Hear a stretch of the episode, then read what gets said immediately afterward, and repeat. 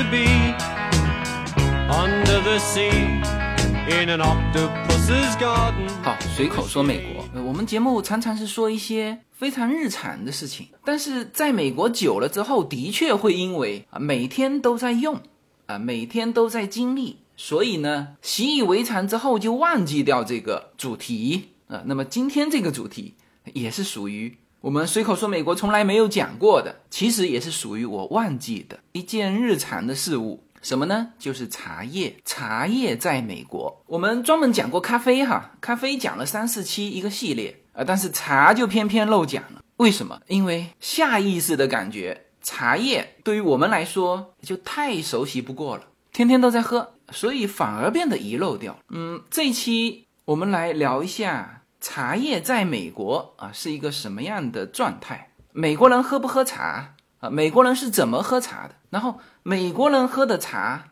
啊，更多的是来自哪里？他们喝的是哪一个种类的茶，以及他们的喝茶习惯，以及甚至喝茶的用具。然后，作为从古代就盛产茶叶的中国，但目前在美国的茶叶市场里面的占比还非常小，是不是还有空间来进入这个美国的茶叶市场？然后，如果有时间，我们会聊一些这个茶叶的历史啊，为什么茶叶传入西方之后啊，其实只有英国人喝茶，并不是我们想象的什么法国、德国啊，这个欧洲人都喝茶啊，所以西方的那个茶叫英式下午茶。然后英国把茶叶带到美国之后，为什么一开始美国人也喝茶，但是之后美国人就不在公开场合喝茶了，只在自己家里喝？啊，那这些内容我们就慢慢给大家展开。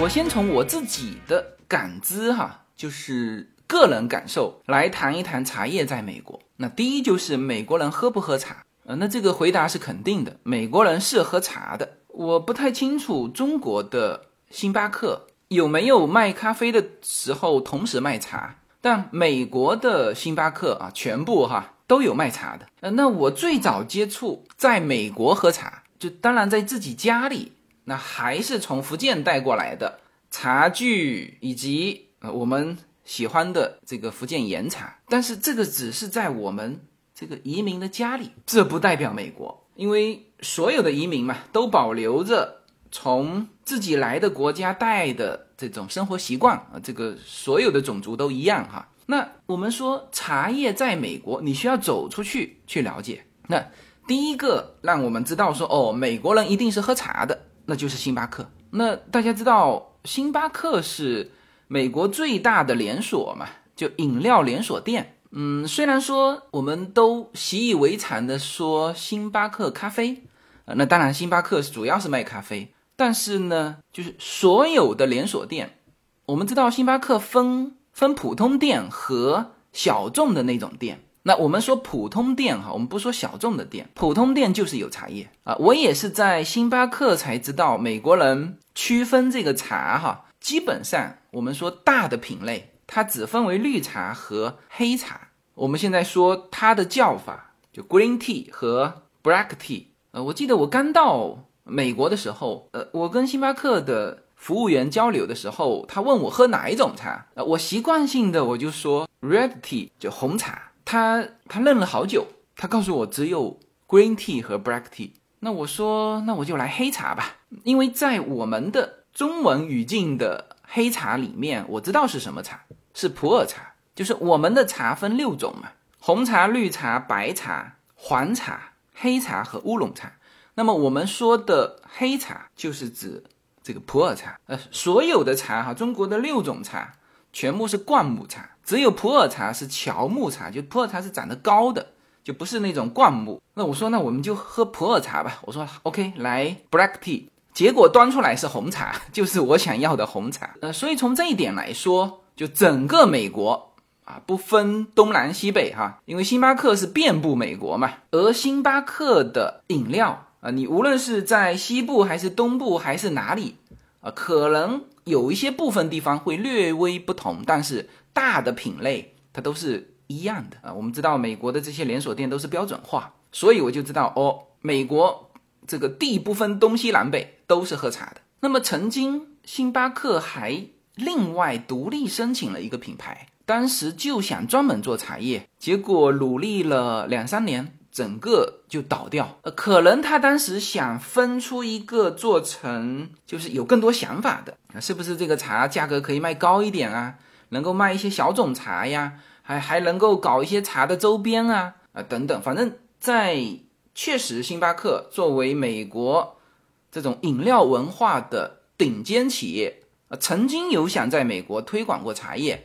我说的这不是两三百年前的事情哈，这是。两三年前的事情啊，当时在 Arcadia Mall 还我还专门去他的那个茶叶店去，呃，去看了好几次。嗯，他开的跟跟中药铺似的，就各种茶叶，就基本上是想往细致的小种茶的方向去发展，但是很遗憾倒了。呃，然后他的这个用具也卖那个喝茶的壶，就是像中国这边。应该更像中国南方，就是又有一点像日本的那种感觉。总之是倒了，但是美国人是喝茶的。好，那么这个是叫做走出去啊，在美国的商场、社会上啊，这是看得到这个茶叶。然后呢，我们再走进超市啊，美国所有的超市都有卖茶，但是他卖的茶和我们熟知的那个茶是不一样的。呃，应该只有在一些华人的超市有卖这种一罐一罐的茶，就是就国内的那种小包装，你想都别想啊！说一泡茶，像我们这个福建的福建的岩茶那种一泡一泡帮你包装的，这个没有啊。但是呢，有一罐一罐的。那其实最早这个福建的茶也都是一罐一罐的，只是后来喝精细了。或者说后来喝的太贵了，我们才把它变成一泡一泡的，是吧？那么只有在华人超市才有卖这种罐装茶，那这种罐装茶就看起来就是像像中国的茶叶了，是吧？其他的全是一看就知道是美国的茶叶，怎么看呢？它是茶包，呃，和一般情况下和星巴克的咖啡会摆在一起啊，咖啡茶嘛，这些都是饮料。呃，那么你不要以为你买的方方正正的这个盒子的啊，它就是茶包啊，拿回来的茶包我们还是见过的嘛，是吧？开水一泡就能喝啊？不对，你得看清楚，它里面打开有可能是什么呢？有可能是胶囊啊，你没有听错哈，叫做茶胶囊。这个东西怎么形容哈？胶囊咖啡大家知道哈，就是在美国家庭通用的。有当然有好几种喝咖啡的方式哈，有喝咖啡的器械啊，有那种做意式咖啡的啊，也有就专门磨咖啡豆的。但是有一种这个呢，就是叶子现在在喝的，因为他懒得去磨咖啡和去泡咖啡，那那个对他是比较方便的，就是咖啡胶囊啊，拿一个塞进咖啡机，一按钮哗出来，用热的水的蒸汽把它分泌出来，那就是一杯咖啡。是的。我刚才提醒大家注意的就是，你不要把它以为是茶包买回来的，打开有可能就是茶胶囊。茶胶囊长得就跟咖啡胶囊是一模一样的，大小都一模一样。那我因为没有买过茶胶囊，我并不知道说茶胶囊的那个呃放在咖啡胶囊里面可不可以，但也许也可以啊，就是。同样的原理，就是它咔嗒塞进去啊，然后把它一按下来，它前面的那个膜就被戳破了。然后呢，后面的热水就用电瞬间把那个水加热，然后从这个胶囊里面把茶分泌出来。那基本上它是分泌一道的，那你当然也可以两道，没有问题啊。这就是茶胶囊。这两种方式在美国的超市里面。就我们说大众的哈，就几乎就是这两种，呃，既不是我们认为传统的中国茶的那种罐装，更不是现在中国的流行的那种小包装。那从美国的超市茶的包装，我们也会发现两点：第一，美国人也是喝茶的，是吧？否则不会所有的超市都有这种茶啊。第二呢，我们也就了解了美国人喝茶的方式跟我们是不一样的啊，茶包和茶胶囊。那我们再走进。老美的家庭啊，大家知道我是喜欢淘旧物啊，以前是每周都去哈，那现在就是看这个这一家的东西怎么样。偶尔也会去。啊，那我走进老美的家呀，你就也很清楚的看到，几乎每家每户都是喝茶的。为什么？器械摆在那里嘛，是吧？但是它的器械当然是略有不同，就是英国的下午茶的那一套东西，几乎家家户户都有啊。这就是我待会会说到的，为什么你在公开场合不太看见美国人喝茶，但是呢，家家户户都有喝茶的器械，就是在家里喝的。那我们先说这个器械啊，英国下午茶的这个茶具啊，和我们现在国内的不太一样。我们国内像，当然中国的南北啊，喝茶的这个器械也不一样。呃，因为我是更多的是在南方喝茶嘛，南方是喝功夫茶，用这个紫砂壶。呃，当然紫砂壶也有大的，也有小的。那我们更多的像我现在在美国，更多的是用小壶喝。为什么？因为就只有我喝，偶尔叶子也喝一点。那就是说，我们的茶就是要出水嘛，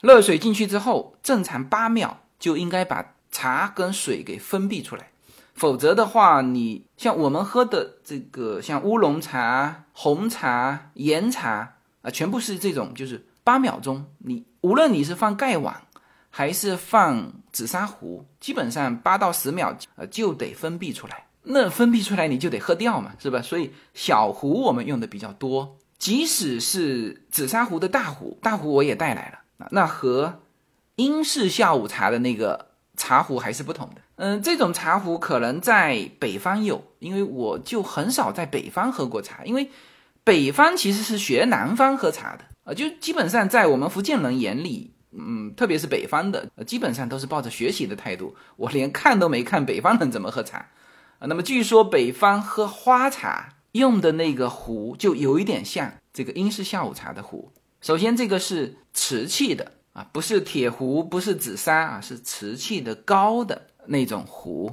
嗯，它的装水量应该是我们最大的紫砂壶的两倍。我说一个大家就清楚了，就是我们去餐厅啊，在中国餐厅就一坐下来扔在转盘上的那两壶茶，就是那个壶。那当然，这个他们会做的精致一点。那这是英式下午茶的茶壶，茶杯呢也是不一样的。呃，大家都如果有看我的直播，或者是有看过我会员节目，我有专门有一期介绍我淘来的就是英式下午茶的这种古瓷杯。那大家知道古瓷哈是英国、德国啊、法国也有，呃，就是英国的古瓷杯是比较出名。嗯，那么你看它的古瓷杯是首先。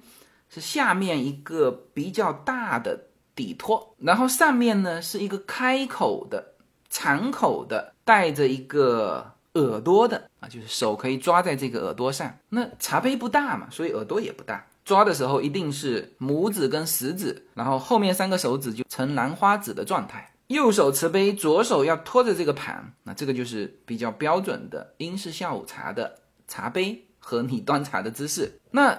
我们南方人喝茶啊，首先刚才壶已经说了哈，紫砂壶是比较通用的。那更多的其实是用盖碗，紫砂壶相对复杂，还存在着养壶，就是你不可以呃岩茶泡完什么花茶泡，花茶泡完红茶泡，这都不是标准的操作方式。就是这个壶就只养什么呢？只养一种茶。当然这个一种并不是说一个品牌的茶哈，就是你岩茶。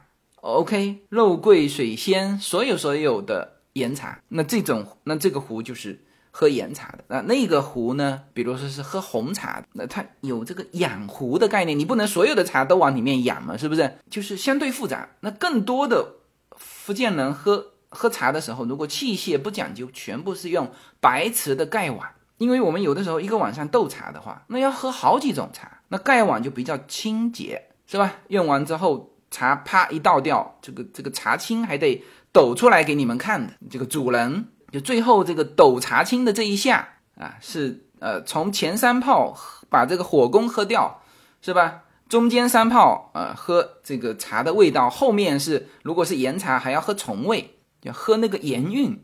最后啪这这一下要把茶叶全部翻出来给大家看。啊，这个茶叶是是怎么样的？呃，最好不要有破损啊。这个就跟这边的喝茶方式，我待会儿会说到茶包里面，那全是碎茶。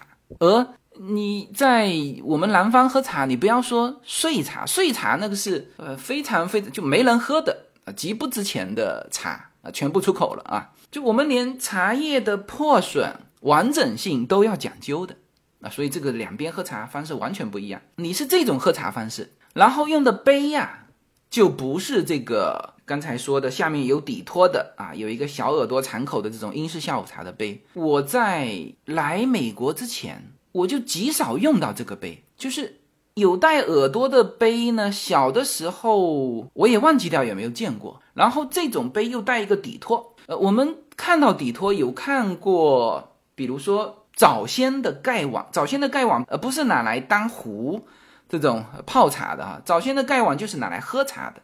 那当然盖碗对于喝绿茶、花茶，那它就是茶和。水一直泡在里面的这种用盖碗，那那种有底托，就下面需要有一个东西托着，但是它上面是盖碗啊，也不是敞口的带耳朵的这种杯，是吧？所以这个就完全是不一样的。那那更多的我们就是一个杯啊，这个现在大家比较熟悉的，比如说建盏啊，剑盏就是这么一个杯啊，既没有盖也没有底托啊。我当初喝的大部分也都是这种杯，那当然杯子里面。学问就多了，是吧？有白瓷，那这个是最普通。但是真正好的白瓷也不普通哈，这里面学问大了去了。我当初收集了很多种瓷器的品类啊，比如汝窑的，汝窑当然不是这个宋代的汝窑啊，宋代的汝窑总共就三十几三十几件啊，全在博物馆。它是仿那个汝窑啊。那我们福建龙泉窑的啊，定窑，定窑是白色的啊。就当时我们也有建盏，但是没有今天这么流行。所以后来我是回国的时候，我的朋友送了我两个建盏，这个，所以我们现在也用建盏喝。但总体来说，那个茶杯的器械和英式下午茶的器械，呃，都是不同的。然后英式下午茶，你去研究它为什么。是这种敞口的、带耳朵的，下面要有一个底托的啊，它其实都是有原因的。首先，英式的茶壶就那么大，是吧？倒出来一定是满满的一杯热茶啊。现在美国人喝的多的是冷茶哈，是冰茶，但是英国下午茶一定是热茶。那么这么热，你肯定要用有一个耳朵。好，那那个底托拿来干嘛用呢？那有人说，呃，这个底托呢，是不是就是起到茶叶不？不溅到这个桌面上，呃，当然也有这个功能，但更多的是放一个勺子。所以英式下午茶它的茶具的完整配置是啊，茶壶不算哈，就是这个杯加上下面的底托，还要一个什么呢？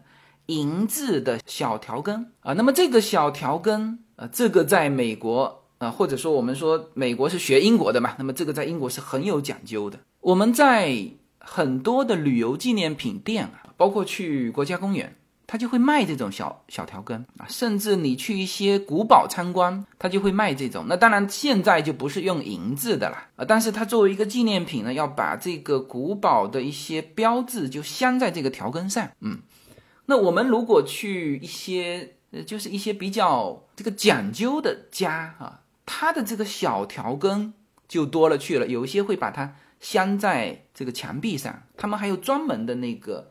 放调羹就就不是说用的这个调羹了哈，就是放出来展示用的。有一个木头的架子，上面就是一个一个调羹给它放上去，小调羹哈，然后做成一个陈列品，镶在这个餐厅的墙上。嗯，呃，我曾经淘旧物的时候，我曾经去过一个专门收藏这种调羹的一个，我不认识他哈，但是听介绍啊，他是出过多少多少书的。专门研究这个调羹的，然后我一看他的调羹卖的很贵，因为他是收藏家嘛。当初好像一一个小调羹二十五美元，二十五美元，当然这个对于国内我们的很多土豪来说，这个就就满收吧。但是我是见多了啊，所以我印象很深。我没有在他家买调羹，但是我买了他的书，哎 我回来学习关于银器哈。这个我以后一定会找一个专门的一期节目来说银器。呃，这个就是关于使用银啊，这个肯定是欧洲的习惯。那么，其实伴随着这个下午茶茶杯的，一定有一个啊，非常非常精致的啊，那你就得看你的这个下午茶喝的人这个场景和这个啊杯杯啊杯杯是非常精致的古瓷杯，那一定是配上一个更为精致的银质的小调羹。好，那这个小调羹干嘛用呢？啊，在在我们的印象当中，喝茶茶已经泡到你的杯里了，还要调羹干嘛？难道是这个散热吗？不是，这里面又要说到这个欧美人喝茶跟中国人喝茶，就是有一个完全不同的，或者说跟东方人喝茶，东方人喝茶是不往茶里面添加任何东西的啊。那当然，现在台湾人发明了这个奶茶，那这个。这个茶行业，我不知道中国的茶行业认可不认可奶茶属于茶行业哈，但是我想传统的呃中国的这种茶爱好者基本上都不会承认奶茶是茶的啊，奶茶就是个饮料，叫茶饮料，不是茶。所以东方人喝茶就是喝纯粹的啊，就是你要加工啊，你在茶里面去加工啊，比如说你要这个通过烘焙。啊，是重一点啊，还是轻一点啊？轻一点就能够出它茶叶的味道，重一点就火功就高一点。就是你可以去这个去调，当然你也可以加这个花的香味或者是其他的味道，这些都是在事前去加的，是加在茶叶里面的。那么本身更为传统的中国的花茶是见茶叶不见花的啊，不像英国的花茶，英国的花茶我们买回来的。那里面都是干花嘛，是吧？它就加在里面了。那现在就是中国的就新式的制茶方式，那也变成干花往里面加，就这就我们只能说新式的哈。那老一辈的人看见这个都不会满意的啊。我们福州原来是出就是茉莉花茶的，叫九印茉莉花茶，就是茶叶放在一个大的簸箕里面，就是。那个圆圆的那个哈，然后呢，放新鲜的茉莉花啊，放到枯萎之后，把茉莉花拿掉，再放第一次、第二次、第三次，一共放九次啊，最后所有的花都要拿掉的。那这个时候啊，花香就已经完全浸入到这个茶叶本身里面去了，但是喝得出茶味，但是看不见花啊，这个就是东方人的这种意蕴啊，所以。不管怎么说哈，它都是事前在这个茶叶上面下功夫的。英国喝茶不是，它是事后加，可以加奶，可以加糖。这个我之前有跟大家说过一个一个美国人的演讲哈，他是在那个 TED 上讲那个关于文化的冲突。呃，他一开口就说了个故事，就立刻就把所有人的吸引力都吸引过来了。呃，他说什么呢？他说他去日本喝茶。点了一杯茶，然后向店方要糖。那这个所有人都知道他要糖干嘛嘛？就是准备加在这个茶叶里面。结果店方犹豫了好久，告诉他他们店里面没有糖，就怎么样都不肯把糖拿出来啊。他最后说：“那行，那我要我不要茶了，我要一杯咖啡。”然后伴随着这个咖啡端出来，旁边就放着一 一包白砂糖啊。那这个故事就是说。就两边喝茶的这个文化是存在着巨大的差异啊，以至于日本人就感觉你往茶里面加糖，这就这他没法接受，所以不给糖。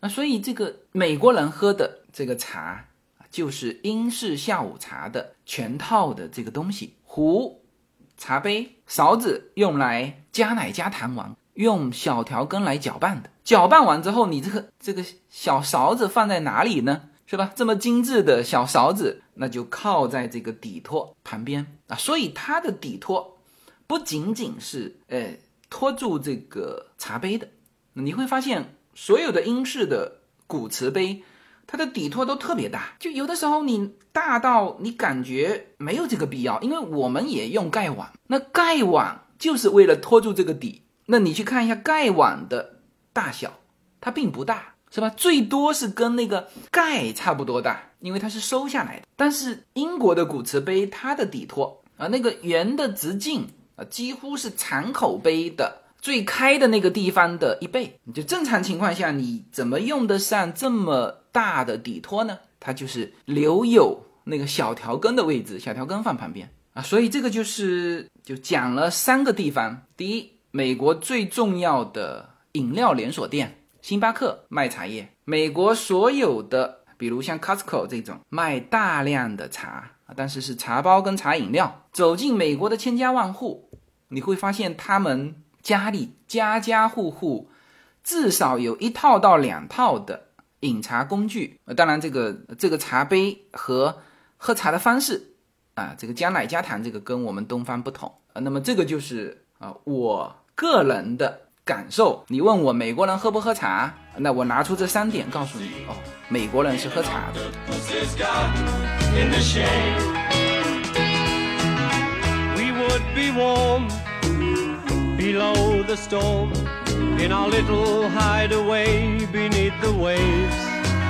没有什么可以阻挡对自由的向往。大家好，现在大家除了收听我每周公开的音频节目之外，还可以加入我的公众号，名字是无限空间。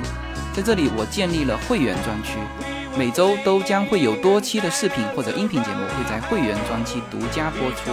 同时，随口说美国目前已经开通了海外的 YouTube 频道和中国的 B 站，海内外的听友都可以登录直接观看我的视频节目。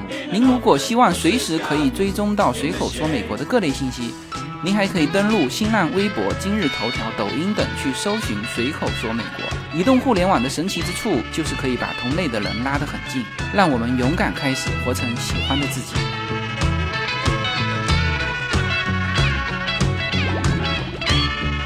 好，那这个个人的感受呢，明显是不全面的啊。我们就通过资料来看一看，美国人喝的是什么茶，这个茶的来源。啊，甚至这个茶的价格，呃，我常常说一句话哈，美国它并不是一个国家，就你基本上可以把它看成是一个小世界，就所有的文化都在这里交融，因为它有来自全世界各地啊，基本上应该说绝大部分的国家在美国都有它的移民，所以呢，人过来了，消费习惯也带过来，所以在美国啊，世界上。最重要的这个三大无酒精饮料，那我们说饮料哈，分为酒精饮料跟无酒精饮料啊。无酒精饮料三个最重要的，可可、咖啡和茶啊。那么可可大家知道，就是美国可口可乐啊，当然还有还有各种可乐了，不止可口可乐。那么这个就是可可饮料，风靡全球的可口可乐是美国做的啊，所以大家应该非常清楚啊，可可在美国的消费能力啊，咖啡。啊，星巴克咖啡源于美国，是吧？我们会员节目曾经还有过我到这个西雅图星巴克咖啡的诞生地，呃的一些视频也有。呃，大家可能也会看到我去芝加哥啊，现在星巴克最大的咖啡店啊在芝加哥啊，在芝加哥那个楼之前是上海最大，然后二零一九年在芝加哥开了一间更大的。所以星巴克咖啡，我之前专门说咖啡的那个系列里面就讲过，大家也就非常清楚，咖啡在美国的这个市场。那么今天呢，重点讲茶叶在美国的市场。那么既然美国人也是喝茶的，那么到底美国人喝什么茶？那我这里面告诉大家一些数据哈，我们来了解，美国实际上是就世界主要的茶叶进口跟消费国。呃，它的排名我看到最新的数据哈，它是排在第三位啊，就是从进口国就是需求哈，前五位分别是呃，我看到的这个是二零一九年的啊，全球前五大茶叶进口国的这个数据，排在第一位的是巴基斯坦，二十点六万吨，第二位的是俄罗斯，十四点四，第三位的是美国，十一点七，第四位是埃及，十点九，第五位是英国。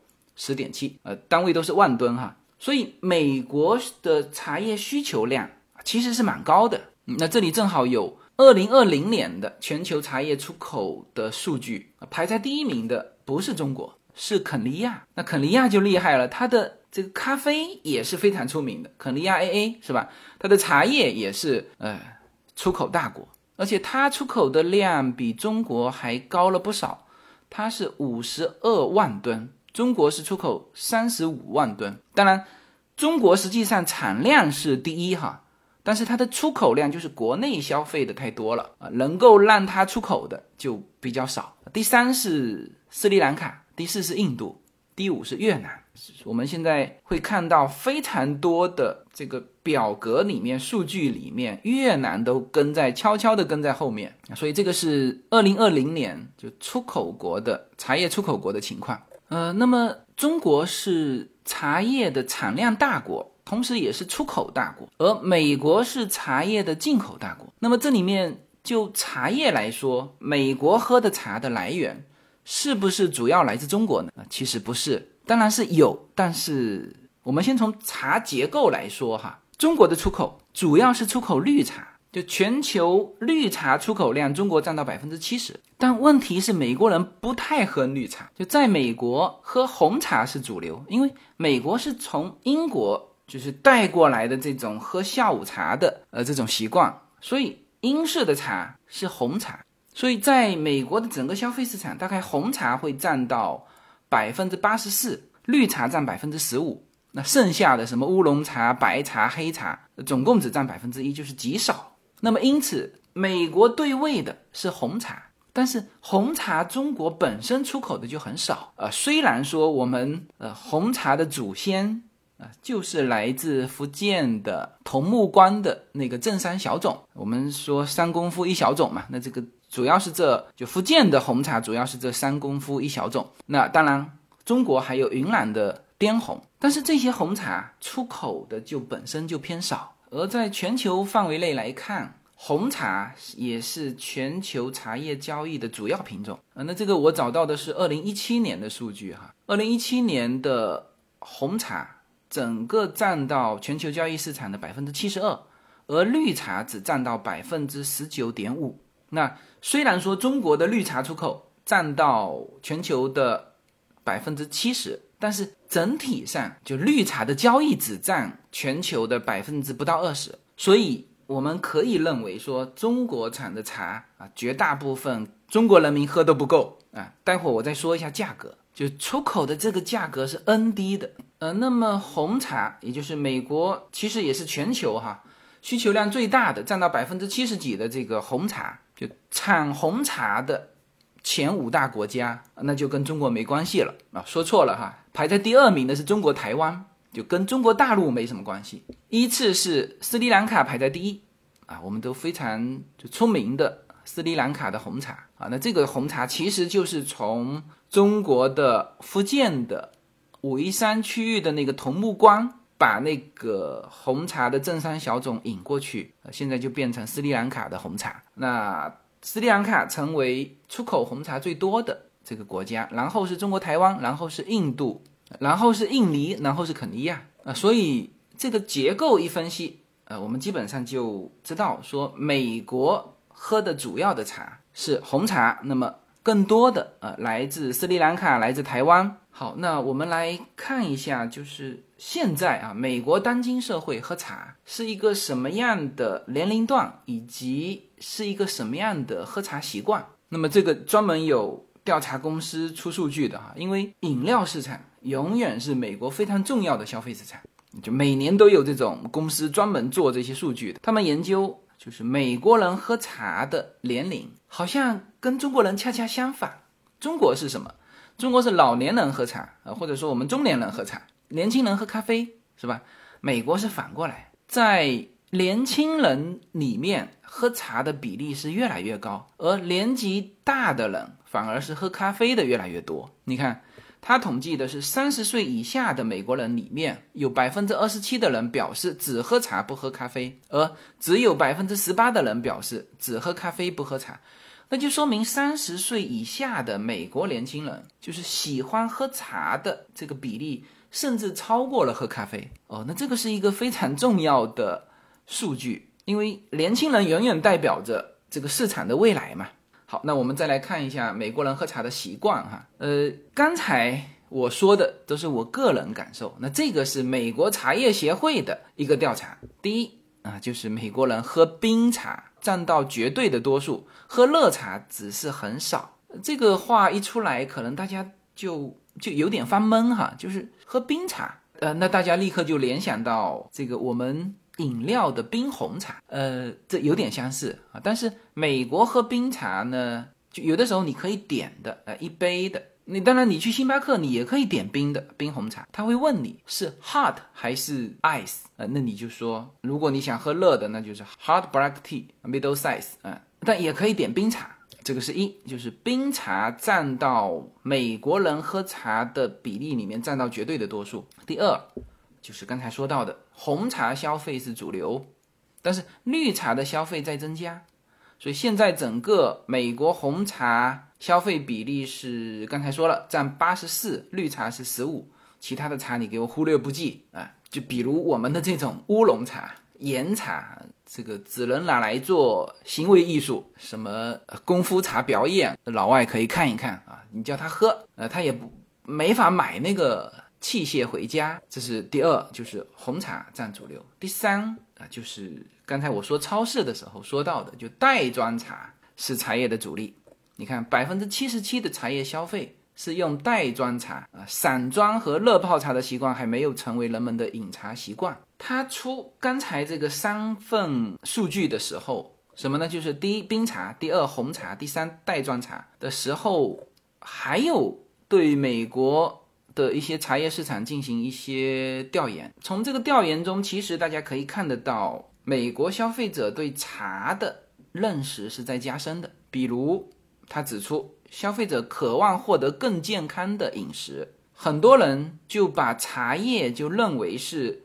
比那个含糖饮料更健康的一种替代品，比如喝冰红茶，就给到美国人的感觉就比喝可口可乐来的更健康。它它有专门的数据哈，就百分之七十五的美国消费者是了解茶的健康功能的，而且这个数据是在不断的扩大。呃，那么这个听起来挺好哈，这个美国市场挺好。呃，但是美国市场就我看到一些中国出口。的一些数据哈，这个价格真的是令人发指。你看，我看到是一六年、一七年的数据，我我随便说几种茶吧，比如说乌龙茶，乌龙茶我们出口量最大的是日本啊，其实最大也没多少，就四千五百吨啊，这个是呃这个是当时我看到的是半年的数据，那就是一年九千吨啊，那这个不重要哈，重要的是价格，一公斤才三块七美元。我再说一遍哈，一公斤茶叶就乌龙茶出口到日本的才三块七。美国在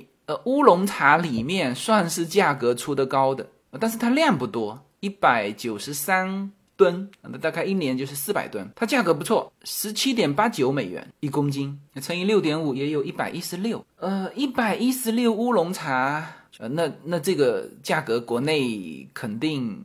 买不到了哈啊！前一阵子我们会员区有一个人问我说：“哎呀，他说他买到一斤哈，还不是一公斤哈，一斤五百块钱的岩茶。”他问我这是不是真的啊？我说这个很难说清楚，我没喝过，不知道是不是真的。因为岩茶呢，确实就是正岩和外山岩，它本身价格就差很远。嗯，岩茶现在其实还是属于就在国内也还属于小品种的小众茶。嗯，和绿茶和红茶相比，它的量本身不大，特别是你想喝到正岩，正岩三坑两涧，总共一年就产那么一点。所以，呃，乌龙茶，当然乌龙茶是含了，呃，更多的是这个我们说的铁观音，这个是乌龙茶，就是属于福建这一带的岩茶、铁观音，这都叫乌龙茶。但这个出口的价格啊，这个是无法让人接受的，就是非常非常低。那我们再举红茶。呃，红茶出口啊，大概啊的这回美国就红茶出口里面，美国是排到了第一位，但是量也没多少，就是半年半年大概五千多吨，那一年大概就是一万一万吨吧，平均单价一公斤三块四美元，差不多哈。这个是前几年的数据，我知道大概去年的数据是四块美元，平均就是中国出口美国的红茶的。平均出口单价是四美元，那就是换算成斤的话，就一斤五十五十多块人民币啊，这个属于没法喝的呃这个茶啊。那当然，他为了出口，是不是挑一些物美价廉的出口？这个我就不太清楚了。嗯，当然你去看这个数字，就是平均单价里面也有，比如说香港红茶就能够卖到十九美元一公斤。比如说越南，越南居然卖到四十六美元一公斤，但是它量很少啊，四百多吨吧。然后中国出口的花茶卖到美国的也才三块四美元，嗯，那也就是说整体无论是花茶、红茶还是还是绿茶基本上就是这个价格。呃，那么这个价格，因为我们在美国是不买，就不去超市买这种袋装茶或者是茶茶胶囊的，所以基本上我们喝的都是从国内带过来。呃，总体来说呢，就是中国出口美国的茶的那个价格，我觉得暂时还不能说美国卖的所有茶的。价格都是那么低，因为就是美国它有从很多地方进口这个茶，而有一些地方的，就比如说斯里兰卡的茶也分品级，但是因为它的质地比较均匀，所以可能还好。就是怎么讲呢？我们在美国的餐厅哈，因为美国的餐厅大部分的茶是要另外付费的，即使你在华人的餐厅啊，你去喝早茶，那茶是另外算钱的。我喝起来，美国的就是餐厅喝到的茶呢，因为我们有一些心理预期嘛，就是反正这个我们不用去讲究，就当解渴。呃，我倒是没有太不好的印象，偶尔一两次，我忘记掉在哪里喝的。哎，我当时还跟叶子说，我说，哎，这个茶还真的是岩茶哦，就是 我们喝得出是我们的。就是当然是比较品级比较低的这个岩茶，呃，当然是喝不出盐韵哈。就是，但是你喝得出它是岩茶，因为它首先我们喝茶一过嘴，首先是不是红茶？不是，绿茶不是，普洱茶不是，呃，那就是乌龙茶。铁观音不是，呃，那就是岩茶。呵 这么排除的，因为他只是问你绿茶还是 black tea 嘛，那你你要从 black tea 里面去判断。当然，有一些比较就地道的中国人的餐厅，他会详细问你，你是要花茶呢，还是要普洱呢，还是要铁观音？呃，那这个就会更更好一点的茶。嗯，但是餐厅的茶就这样哈，所以这个就是大概美国喝茶的一个一个现状。嗯，那今后不知道会不会就是从这个调查的数据来看，年轻人喝茶的越来越多，然后。大家对于茶叶至少替代那个，呃，可口可乐还是比较清楚，就是喝茶更健康啊。那还有一个就是也蛮重要的，就是现在开始铺天盖地的那个，特别是在东西海岸哈，就是台湾的那个奶茶是成席卷之势。美国年轻人特别喜欢奶茶，那它又好喝，然后又沾的这个说茶饮料更健康，那实际上那个奶茶里面也都很多糖分。但不管怎样。那这个大概就是茶叶在美国的一个现状。大家好，我们的社群品牌 Yuna N Lin 的加州优选商品已经在中美热销中。在美国，你只要在亚马逊上搜寻 Yuna Lin Y U N A L Y N N，立刻就会跳出我们的商品。目前 Yuna N Lin 这个品牌已经热销到美国一百七十多个城市，在中国。如果您是在喜马拉雅上听到这则信息，那么直接在我的这个节目的封面，你会看到一个红色的推车，写着 Yuna N Lin 流油果油，点击进去，也就是我们天猫国际的旗舰店。现在无论你是生活在美国还是生活在中国，您都会非常方便的能够网购到我们 UNA N Lin 这个品牌的商品。拿起手机下单，就可以品尝到自由军一家为您分享的加州阳光的味道。谢谢大家。呃，时间关系，我只能够把关于美国茶叶的一些历史放到下一期来说。呃，刚才其实我埋了一个坑哈，就是为什么美国人在公开场合你不太看见一些明星？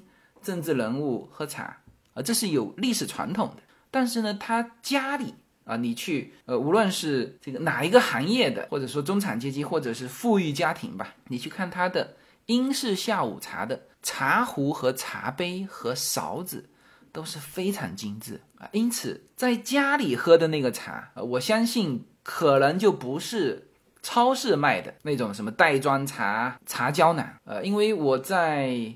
有洛杉矶这边每半年有一次食品的博览会，上一次正好是疫情之前哈，疫情之后就通通改成线上。我当时看到了好几家非常大的英国的茶叶的品牌，那都是一百多年的茶叶的品牌，那个茶就卖的 N 贵，就是一罐。那个罐子当然也设计的非常精致，我忘记掉具体多少，大概小小一罐，大几十美元，几十上百吧，我忘记掉了。就是当时给我的感觉说，哎呦，不便宜哦，这种感觉。那么这些应该是他们买的，躲在家里喝的啊。那为什么会呈现出这种公开场合不敢喝茶？但是在家里，你很明显从茶具就可以看出他们喝茶喝的不差。为什么在美国会呈现出这种的呃这种风气？然后同时我们再往上追溯，就是美国的茶是来自英国嘛？那好，英国的茶为什么我们叫下午茶，叫英式下午茶？那可能有人说，哦，那这个可能是英国贵族发明的。那实际上我告诉你，在整个欧洲就只有英国跟荷兰喝茶。法国、德国、西班牙、意大利都不喝茶，那这又是为什么？为什么茶叶能够进入英国市场，进入荷兰市场，那辗转当然进入美国市场，而在欧洲其他的地方，茶叶或者说这个茶文化、饮茶的这个这个习惯没有进入那些欧洲的国家呢？啊，那这些内容我们就都留到下一期。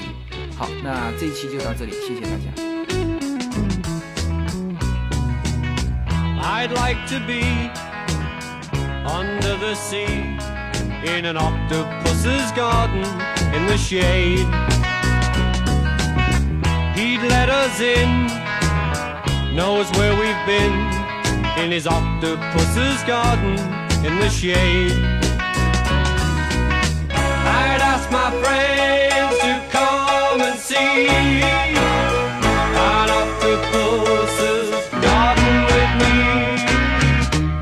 I'd like to be under the sea in an octopus's garden in the shade.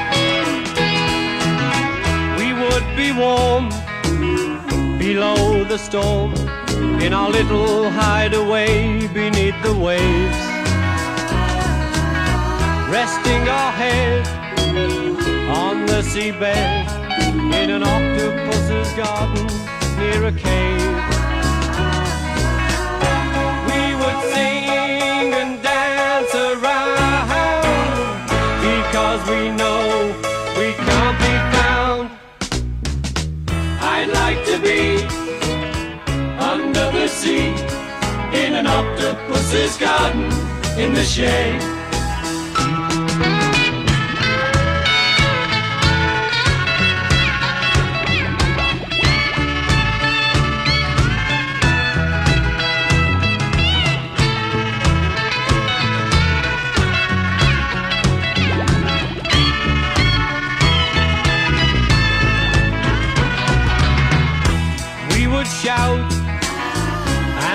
And about the coral that lies beneath the waves. Oh, what joy for every girl and boy, knowing they're happy and they're safe. We would be so happy, you and me. No one there to tell us what to do. I'd like to be sea. An octopus is God with you. An octopus is God with you. An octopus is God with you.